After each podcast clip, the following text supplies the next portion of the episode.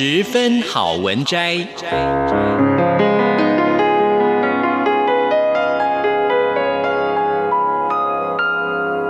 十分钟的心灵补给站。无论是快乐还是悲伤，不管是白天或是黑夜，阅读一篇好文章，也许只要短短十分钟，却能在你的心头低回，往复不已。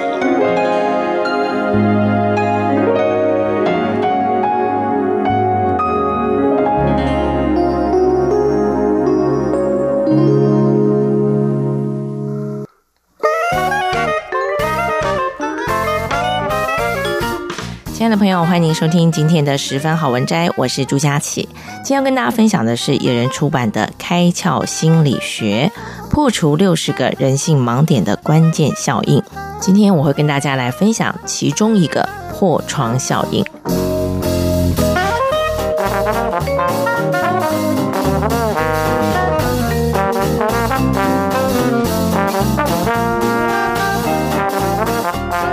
效应呢，是由政治学家威尔逊跟犯罪学家凯林所提出，经过美国史丹佛大学心理学家菲利普辛巴杜的实验进一步证实。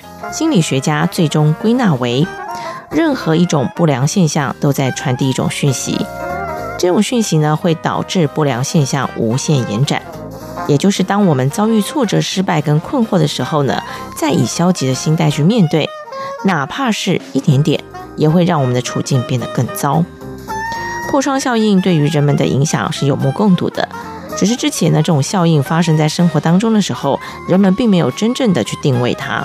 对此，美国史丹佛大学心理学家菲利普辛巴杜呢，曾经在一九六九年进行以下的实验：他找来两辆颜色、厂牌、外观都相同的汽车。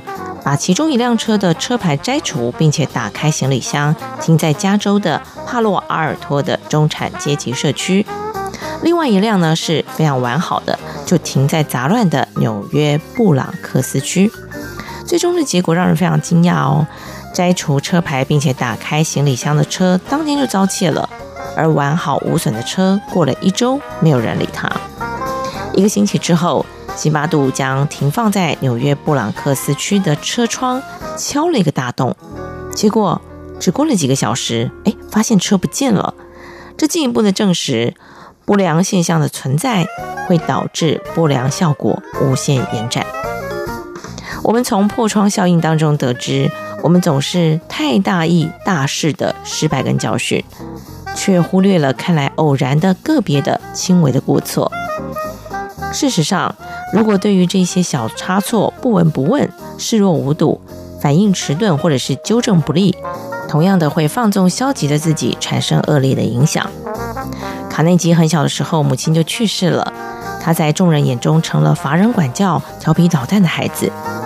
卡内基九岁那年，父亲再婚，继母过门的第一天，父亲呢就指着卡内基对继母说：“你可要小心喽，他是邻居公认的坏孩子。”也许以后会让你最头疼的事，就是他惹出来的。本来卡内基对继母就有一些想法，加上周遭的人对他的态度，让他反抗的情绪更加的明显。他狠狠地瞪着父亲。有一次，卡内基又闯祸了，父亲正要斥责他，继母却阻止了父亲。他走到卡内基面前，轻抚着他的头，笑着责怪他父亲。哎，你怎么能够这样责怪孩子呢？你应该看看他以后的表现。你看他现在多乖，我认为他以后应该是最聪明、最听话的孩子。继母的话让卡内基感动万分，从来没有人这样的称赞他。这句话让他跟继母在往后的日子里相处融洽。终日生活在批评跟谩骂声中的孩子，性格孤僻、自卑、自弃等负面的这个倾向比例会比较高。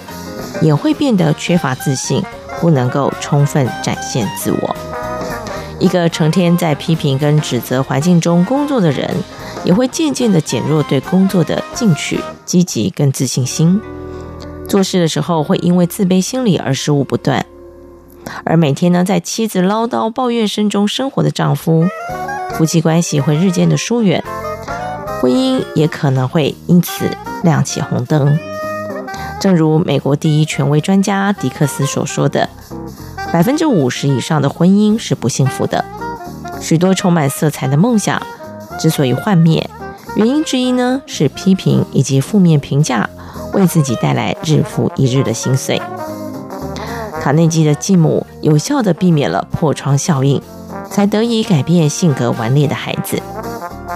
现实生活让破窗效应进一步地向人类揭示，人们会尽力的、尽全力的保护好东西，而差的东西呢，会让人不自觉地任其变坏。好的东西是要让自己拥有好的心态，才能够更好地保护自己。更有力阻挡外在的偶然的失败跟挫折，正如动物群体当中的狮子，无论他父母亲多么强大，他都要需要练就一身灵活的捕捉技巧跟强壮的身体。当动物世界中同类的族群或者是外来的群体攻击的时候，他才能够更完善的保护自己。因此，在这样的一个破窗效应当中，我们也给了自己一个开窍的新观点，那就是让自己变得强大。抵御外来侵略的最好办法就是让自己变强大。在生活或工作当中，你要时刻的处于一种良好、积极跟乐观的状态中，善于发掘并利用资源，增加自己在不同领域的发展机会。此外呢，要不断的尝试，勇于拼搏，做好迎接失败的心理准备，不断的提升自己应对挫折的能力。以上就是今天跟大家所分享的开窍心理学，里头呢有六十个破除人性盲点的关键效应。我们下个礼拜同一时间空中再会。